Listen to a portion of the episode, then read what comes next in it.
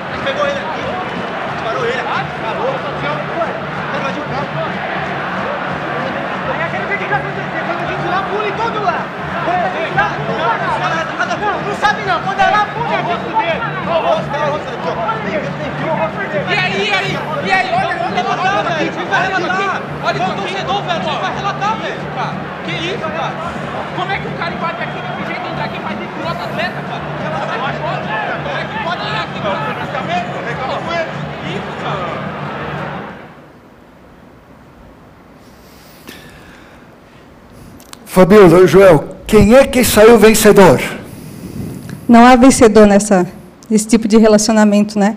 A partir do momento que a gente acaba querendo derrotar o outro, a gente acaba se destruindo junto, né?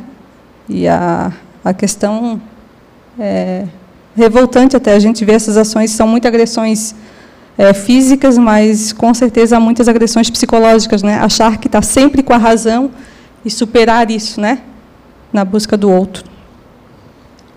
É, dentro da, também da espiritualidade cristã, quando tem conflitos não solucionados, todos perdem, sempre perdem, né? Perdem patrimônio, perdem paciência, perdem a razão, perdem amigos e qualquer tipo de relacionamento é assim, né? Às vezes a gente tem uma amizade e amizades de verdade levam 20 anos, 15 anos para serem construídas E aí dá um conflito, a gente não resolve, e a gente põe fora uma amizade de 20 anos, de 30 anos, e às vezes a gente já está com 50, 60, já não dá mais tempo de construir uma amizade dessa profundidade, e aí por causa de conflitos a gente perde. Os dois lados sempre perdem em conflitos, essa também é a nossa experiência. Agora, quando esse tipo de situação, digamos, se transporta para dentro da nossa casa, eh, qual é o conceito de vitória e derrota que tem aí eh, nessa situação? Eh, o que, que as pessoas. Não, não parece que não tem essa coisa de a gente vence juntos, mas parece que a gente precisa vencer o outro. Aí, naturalmente, a gente vai dizer, não, mas não é problema lá em casa. Oh, mas quando um sempre quer ter razão, é, quando um humilha o outro, isso também acontece nas nossas casas? Com certeza. De não saber se ouvir, não saber falar também, né? Muitas vezes a gente precisa tentar identificar o que estamos sentindo naquele conflito, naquela situação, para que a gente possa também expor por que, que isso me machuca tanto. Então, é, o caminho não é competir, competir com o outro, ser melhor que o outro. Ao contrário, é colaborar, é cooperar, né? E aí, quando cooperamos, todos ganham, né? E essa relação é que a gente precisa saber ouvir e saber falar, acolher o outro. É uma, uma percepção intuitiva minha também que acho que nas últimas décadas cada vez mais reforçado de que a gente precisa sempre ganhar e ganhar é chegar sozinho no topo. Ou seja, o meu time chegar sozinho, transferir os jogos para a vida real. E aquela tese que a gente tinha, quando todos chegam, todos ganham, a gente acabou esquecendo. A gente acabou deixando de lado essa tese. E então, ganha quem chega lá e chega sozinho. O problema é que, minha percepção é que quando a gente, se a gente defende essa tese de que vencer é chegar lá sozinho, tá na frente de todo mundo, a partir do segundo já é o perdedor. Né? Essa tese de que é campeão quem chega primeiro, a partir do segundo já está perdendo, todo mundo é perdedor. O problema é que a gente acaba sozinho lá. Defendendo essa tese de que você tem que chegar lá na ponta sozinho para ser ganhador, vencedor, você fica sozinho. E a solidão também é um problema. A solidão acaba gerando um problema. É, eu queria trazer para essa conversa uma frase do C.S. Lewis. Eu, a gente fala, fala bastante de C.S. Lewis aqui. C.S. Lewis é o autor das Crônicas de Nárnia, foi ateu, se converteu ao cristianismo. Olha o que o C.S. Lewis diz. Ele diz: o amor não é um sentimento afetuoso, mas um desejo constante pelo bem supremo da pessoa amada, tanto quanto pode ser obtido. O C.S. Lewis está dizendo que amor é mais do que um sentimento, mas o amor é desejar o bem para o outro. Fabiola, na tua experiência de consultório, é, como é que é? A Bíblia diz, a Bíblia diz, e Joel, você na sua experiência de pastor de comunidade, agora de pastor de um grupo de pastores, é, a Bíblia diz que não é bom que a pessoa esteja só. Mas parece que nós vivemos uma tendência de, de nos isolar, de viver sozinhos. Uh, como é que você enxerga isso, Fabiola? As pessoas conseguem viver sozinhas, ou as pessoas elas são plenamente humanas quando vivem sozinhas, ou não é assim que quando a gente mais convive com pessoas, a gente, a gente se torna melhor? É, e é bem isso, somos um ser biopsicossocial e espiritual. Explique isso aí para a gente. Precisamos é, estar em convívio com pessoas, porque o relacionamento nos constitui, né?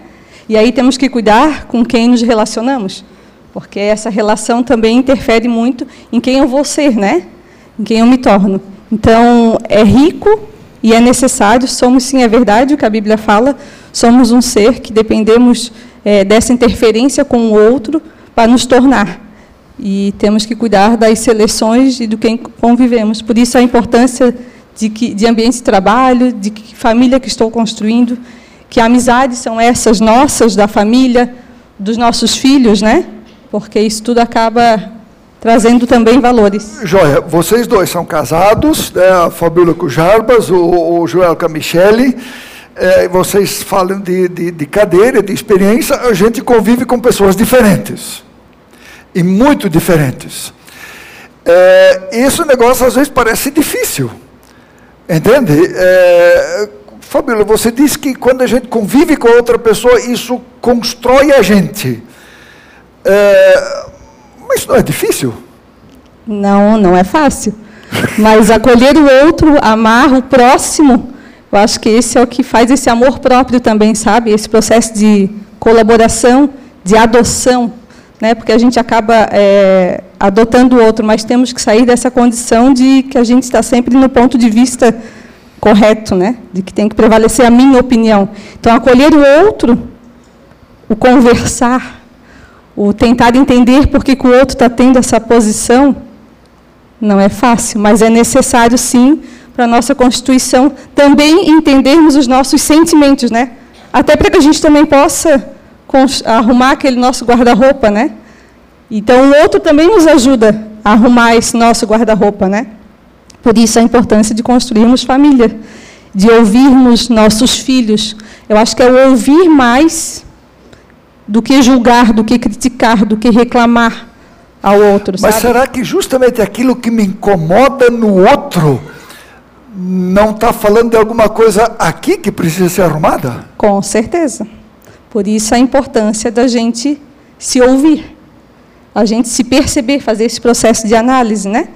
De por que, que isso me irrita tanto, por que, que isso está me incomodando tanto que o outro está fazendo. E às vezes, quando eu olho só para o outro, de criticar o outro, de reclamar do outro, às vezes a reclamação não é do outro, do comportamento do outro, mas é um comportamento talvez que eu não estou sabendo conviver, não sei superar esse obstáculo, né? Ou não consigo me expressar porque que isso me machuca tanto.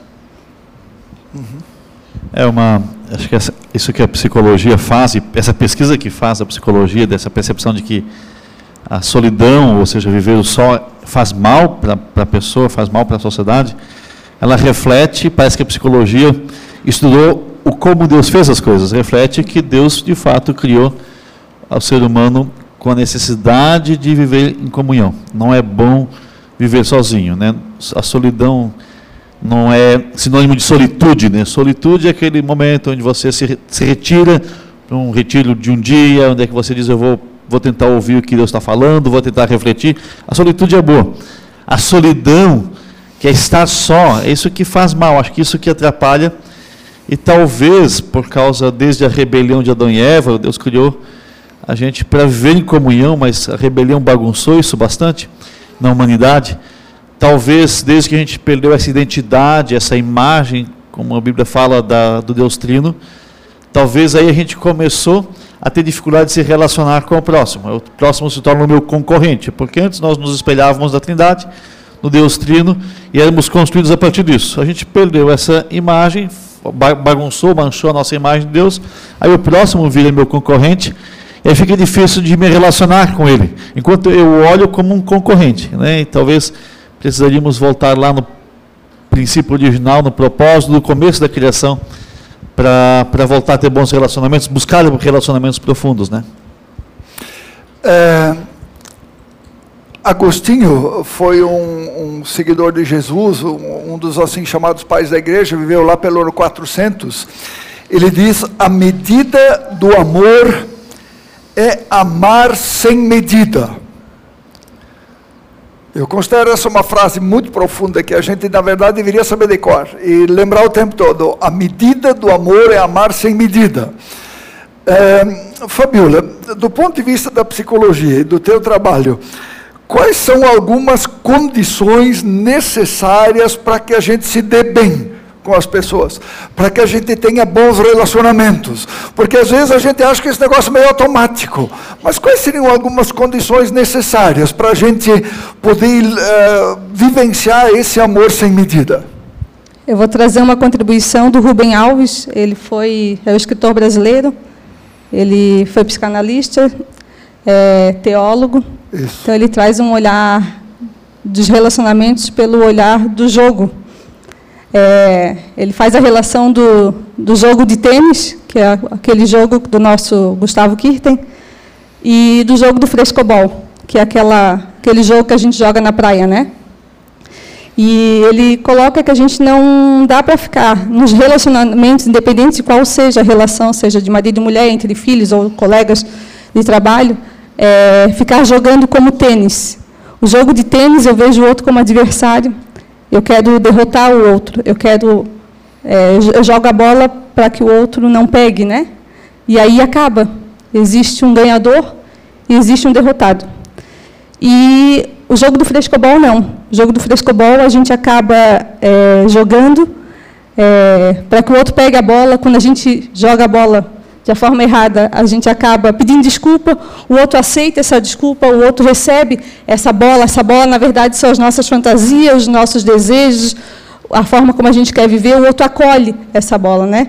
Então, a beleza do jogo do frescobol é esse vai e vem, né?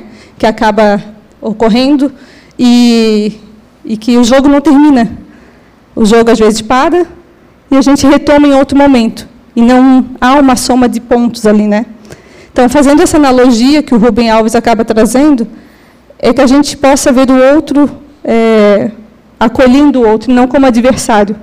Ouvir o outro é ouvir sim, é esse amor sem medida, sabe? É amar ao próximo, amar se doando, amar é, entendendo, nem sempre concordando, como mas é sem faz, comparar. Como, como é que faz quando não concorda, Fabiola? Como é que pratica isso quando não concorda com o outro para não chegar ao rompimento e para não chegar a briga, como no jogo do Havaí do Figueira. Como é que faz? É respeitar. No, na área é, desportiva, eles traem, trazem muito que é o fair play, né? que é o respeitar as regras, respeitar o, o adversário, respeitar o público e respeitar os dirigentes. Talvez é isso, é respeitar o outro, entendendo que o outro não precisa ser do jeito que eu quero.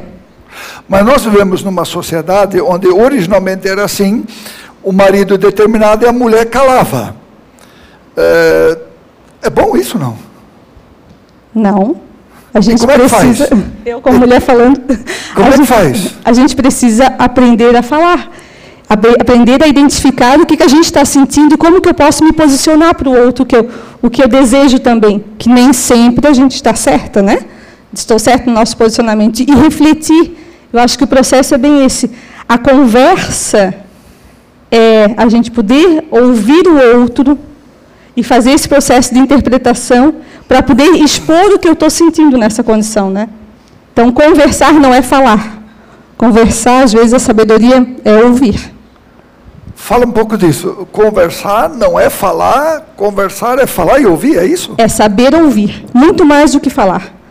É saber identificar o que eu estou sentindo, o que eu estou passando, por que, que o outro me responde dessa forma, por que, que eu sinto essa reação que o outro está dizendo, por que, que eu estou tendo essa reação, por que, que isso me incomoda tanto.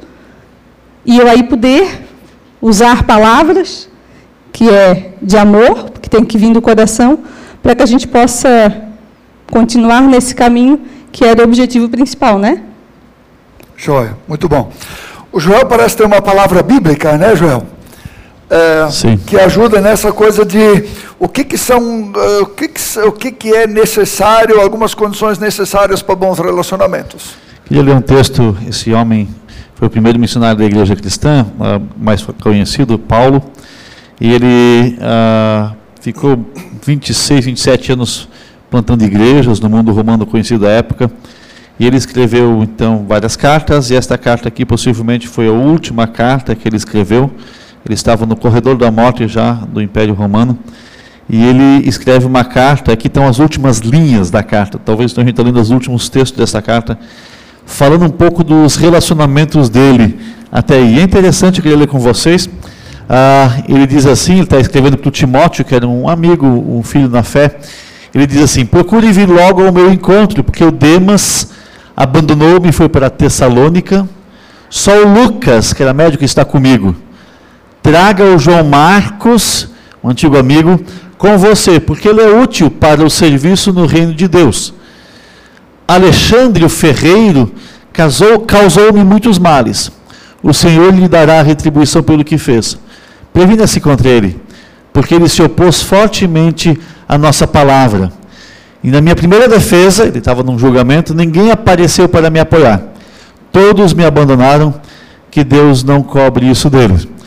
Temos pelo menos três situações de, de, de, de, de as três situações que poderiam gerar conflito e quebra de relacionamento de Paulo com pessoas aqui nesse texto.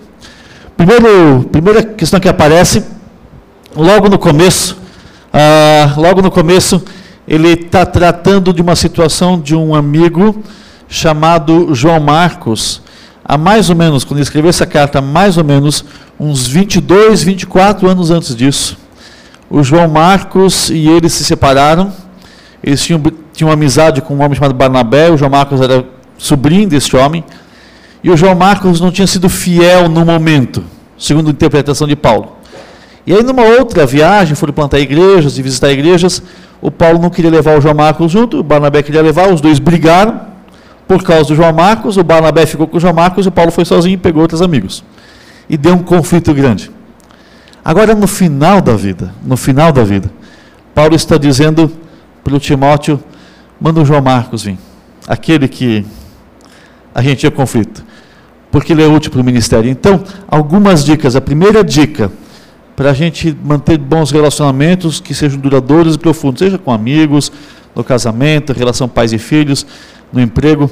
Primeira dica: dê novas oportunidades para quem aparentemente errou. Parece que isso, falta... Agora, Joel, isso me parece ser fácil quando é um primo, quando é um tio, quando é um companheiro de trabalho, mas quando é dentro de casa a mulher pisou na bola, o marido pisou na bola, o filho fez besteira, o pai fez besteira. E aí você tem que olhar todo dia para aquela pessoa, dar nova oportunidade. Eu falo, não é melhor descartar? É quando o João Marcos errou, ele, a gente olhando do ponto de vista, tentando entender o que, que ele fez, ele, ele era jovem, talvez estivesse com medo, porque as viagens missionárias eram perigosas do ponto de vista de uma viagem, naquele tempo ser perigosa, mas também da perseguição e da oposição que havia ao Evangelho dentro das cidades do Império Romano e no mundo judeu. Então, talvez o João Marcos, jovem, experiente, ficou com medo e não foi.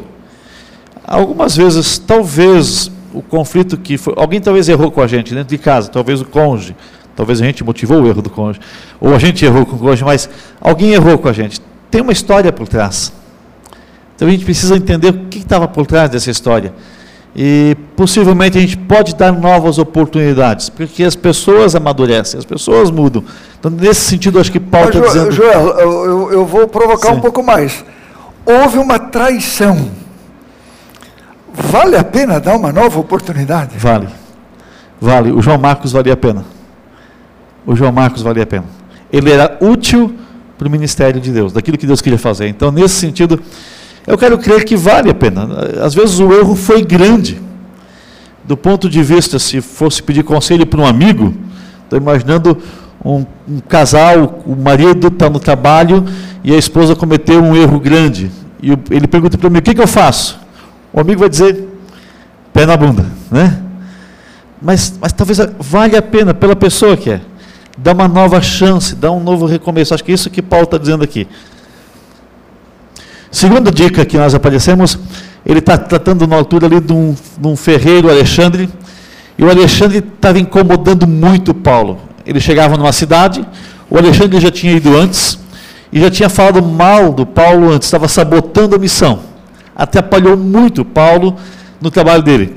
E Paulo não tinha, não, não tinha como reagir, o Alexandre não aceitava que estava equivocado, ele ia continuar sabotando o ministério dele, ah, ele estava atrapalhando muito a vida do apóstolo Paulo e da, da equipe de missão. E aí, o que fazer numa situação onde não tem como voltar, não tem como ter um relacionamento positivo com essa pessoa, porque essa pessoa vai continuar agredindo, seja nesse caso verbalmente, às vezes fisicamente, e tu não tem como nem se aproximar da pessoa. O que que faz? A tentação nossa é revanche, vou me vingar, vou mostrar que eu também tenho força. O que que Paulo fez?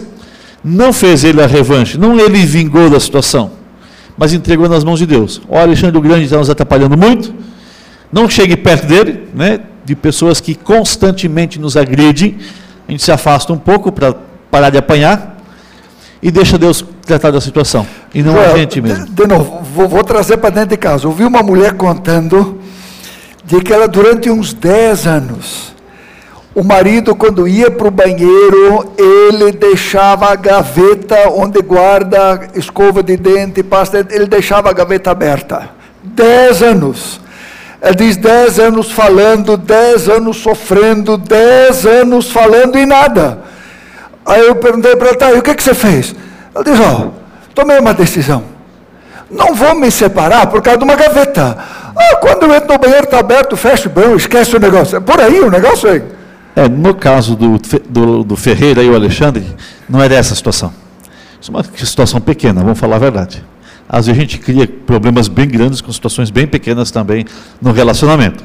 Ah, é muito importante que aperte a pasta embaixo, senão eu vou me separar. Não, essas coisas pequenas. Se a gente for tão mesquinho, mesquinho nisso, a gente tem, tem que entender que são, tem, a gente faz esses problemas grandes e coisas pequenas.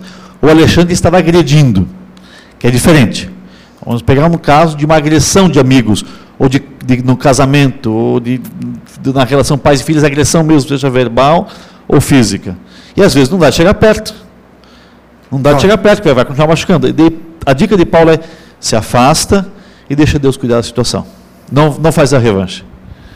A terceira dica, no final do texto que eu li antes, o apóstolo Paulo estava comentando com Timóteo, porque ele foi para o julgamento, ele estava sobre, sobre a prisão de César, no, Império Romano, e decidindo se ia para o corredor da morte ou não, e possivelmente ele foi para o corredor da morte ali, e a comunidade de Roma tinha sido muito beneficiada com o trabalho de Paulo. Ele escreveu uma carta, que é a carta mais teológica da Bíblia, para aquela comunidade. Ele, por dois anos, discipulou os líderes daquela comunidade. Boa parte dos líderes daquela igreja eram pessoas que chegaram à fé em Jesus com Paulo. E quando Paulo foi diante da justiça, os amigos dele não, não compareceram, por uma série de situações, talvez por medo de ter que enfrentar também a espada de César, né? Ah, por uma série de situações eles não compareceram. Se sentiu traído e frustrado, e talvez esse é um sentimento que gera muita dor. Aquele sentimento, quem devia estar ao meu lado nesse momento não está. Pessoas que são meus amigos. E o que, que Paulo diz para eles? Que Deus não leva em conta. Em algumas situações, para a gente poder manter relacionamentos profundos de cumplicidade, a gente precisa exercitar o perdão. Paulo decidiu, não vamos levar em conta o que eles fizeram. Tem as suas motivações, situações, talvez não. Ele se sentiu frustrado, mas decidiu perdoar. E em muitos relacionamentos é isso. A gente experimenta uma frustração que não tem nem como voltar atrás. Já aconteceu. O julgamento já passou. Ninguém foi me defender. O que, que ele decide? Mas eu quero ter esses amigos comigo adiante. Eu quero ter essas pessoas comigo.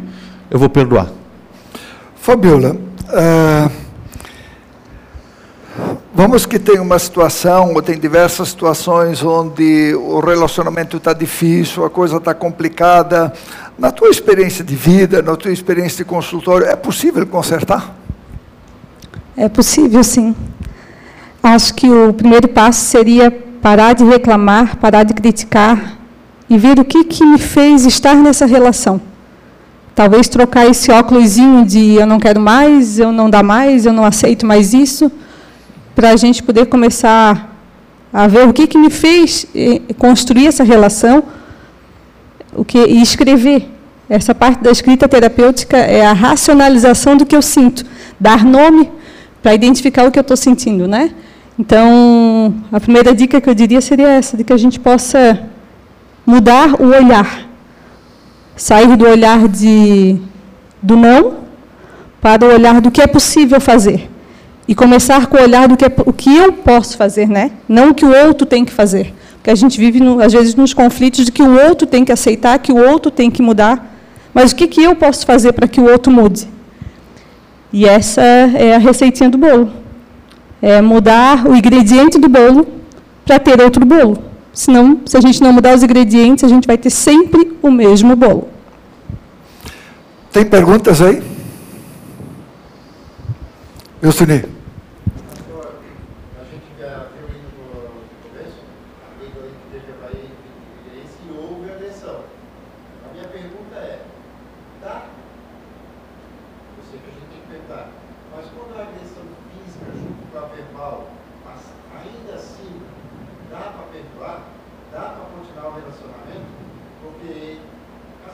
Suni.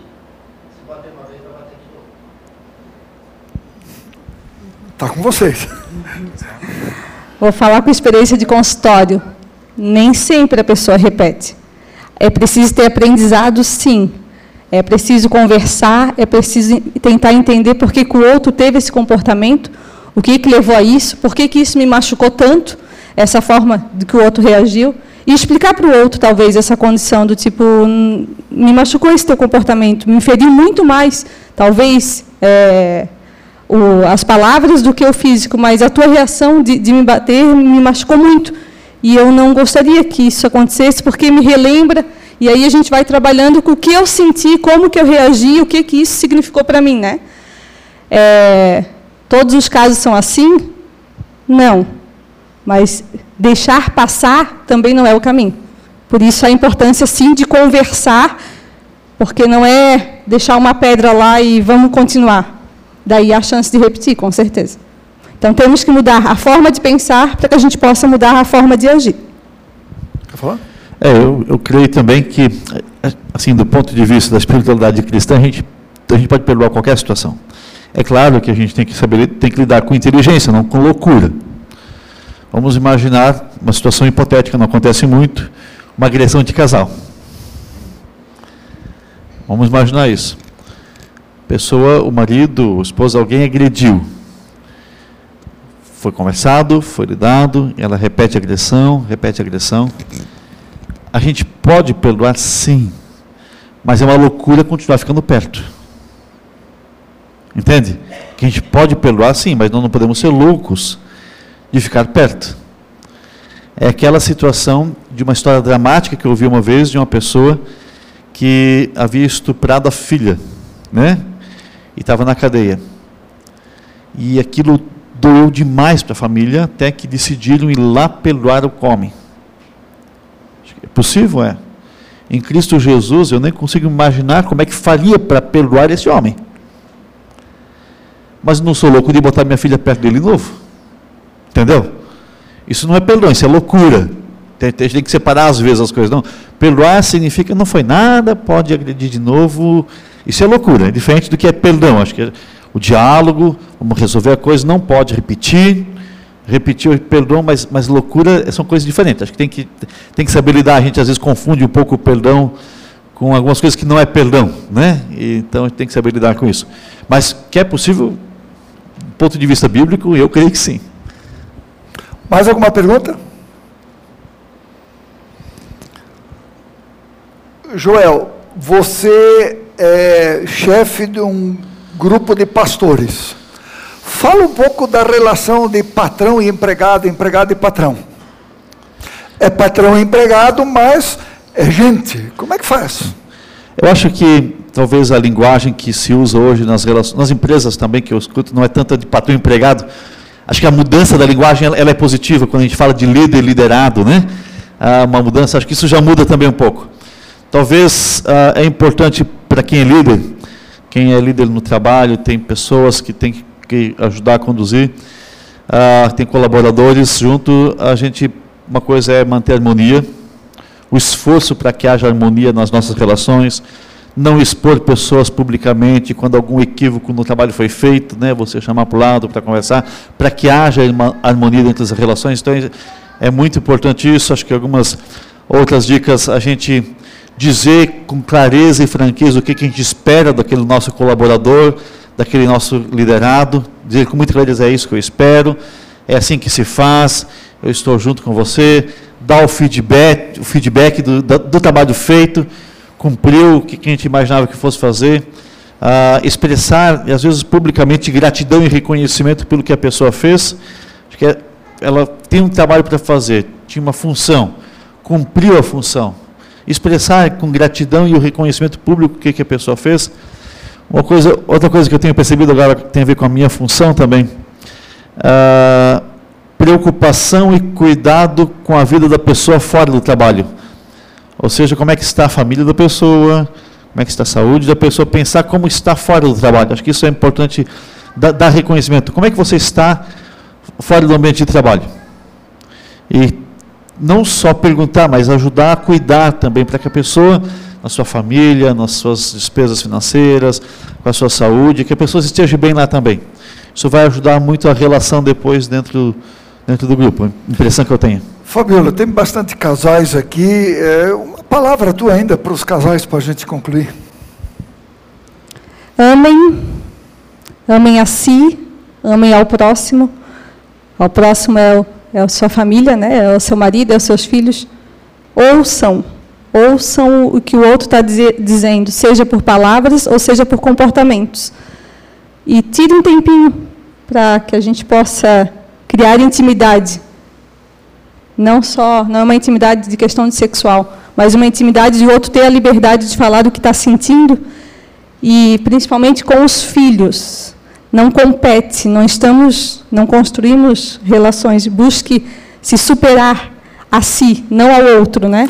Eu ouvi uma frase essa semana, Fabiola, que dizia que as pessoas não querem ter intimidade, proximidade, porque parece que a intimidade intimida. Chega muito próximo, a gente fica com medo do que vai ouvir. E por isso a importância da liberdade de dar ao outro para isso, sabe? É, ter momentos para conversar, sim, às vezes a gente tem que construir esses momentos. Se não vem de forma natural, a gente tem que construir esse momento na nossa família. Joia. Joel, uma palavra ainda para concluir?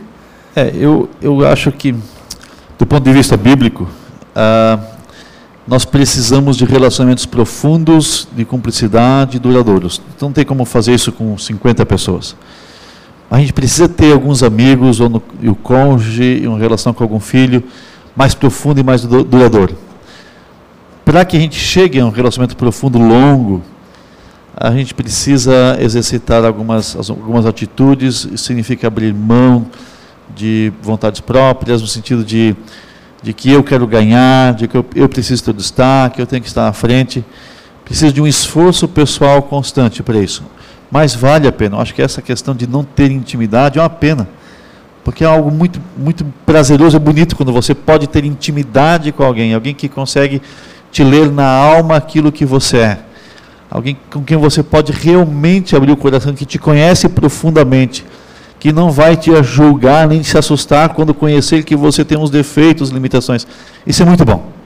Isso va vale a pena relacionamentos que chegam a nível de intimidade. Acho que vale a pena. Joia, muito obrigado. Obrigado.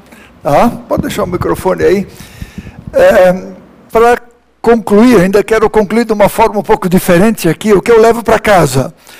É, eu queria trazer uma frase do Mário Quintana que eu acho que nos ajuda. Ele diz: o amor é quando a gente mora um no outro. Eu penso que isso fala da nossa relação com Deus. Quer dizer, se nós queremos experimentar bem o que é o amor de Deus, a presença de Deus na nossa vida, nós precisamos que Deus more na gente. E que a gente more em Deus, que Jesus more na gente, que a gente more em Jesus, e que haja uma fusão. E quando a gente experimentou essa coisa de Jesus morar na gente, a gente morar em Jesus, a gente também é capaz de exercitar essa, essa relação de a gente se tornar próximo, íntimo de alguém, no sentido de morar no outro e deixar que o outro more na gente. Nós, pessoal dos Kids, está fazendo uma experiência muito boa. Esse ano começamos na semana passada, a partir das histórias da literatura infantil, provocando relacionamentos, fazendo provocações muito claras na questão dos relacionamentos. E a tarefa da semana passada era que a gurizada visitasse os avós. Espero que os pais que estão aqui, que tiveram filhos que levaram o envelope, tenham feito. Aqueles que primeiro fizeram e me mandaram as fotos estão aqui. Uh, eu queria que a Nádia, que é filha, mãe da Júlia, e o. Quem vem? O Vitor? Venha. Quem vem? O Leandro? Vem o Leandro? Leandro, vem cá. Eu, Leandro, que é o pai do Vitor, viesse aqui e contasse para a gente rapidinho como é que foi essa experiência. O que nós, na verdade, queremos? Que a criança vá aprender a se aproximar da Bisa. O Vitor se aproximou da Bisa, que tem 99 anos, né? 98, fez 98. 98. Conta como foi, Leandro.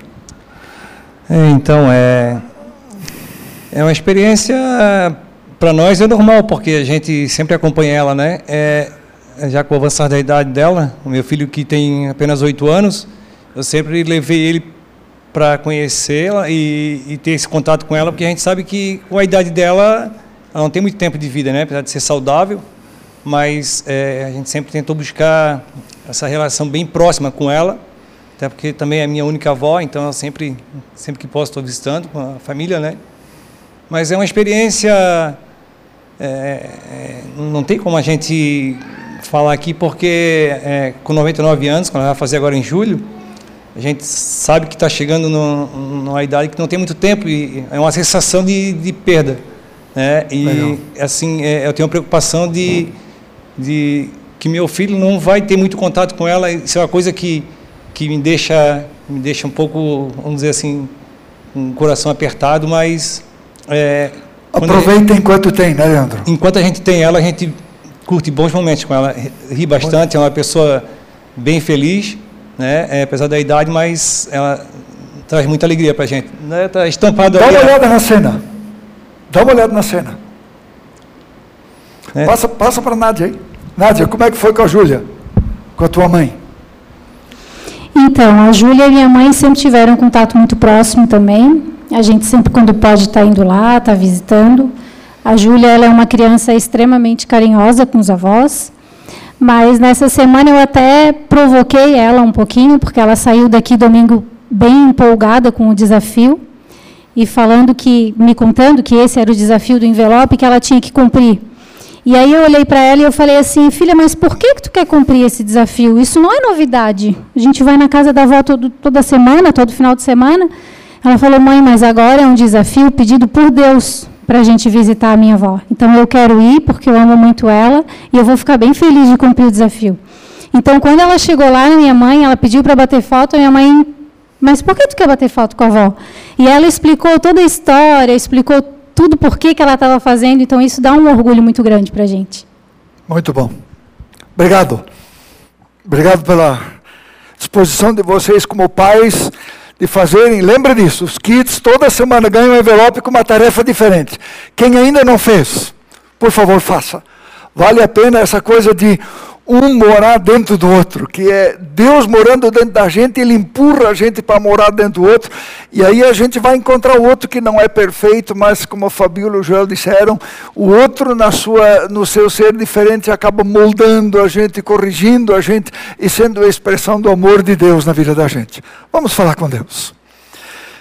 Deus, muito obrigado pela conversa de hoje à noite, onde nós somos desafiados e lembrados de que Tu és um Deus que se relaciona com a gente, que quer ter intimidade com a gente, que quer que a gente tenha intimidade com pessoas, que a gente se doe, que a gente faça diferença, que a gente deixe outras pessoas se aproximarem de nós, Senhor, porque com gente nos tornamos mais gente. Senhor, é isso que nós queremos, ser parecidos contigo sermos mais humanos, com a tua proximidade, e para isso, Deus, nós pedimos que as pessoas que estão à nossa volta, tu possas usar para mexer com a gente e fazer da gente mais gente. Oramos no nome de Jesus e pedimos, Senhor, que tu faças isso na nossa vida. Amém.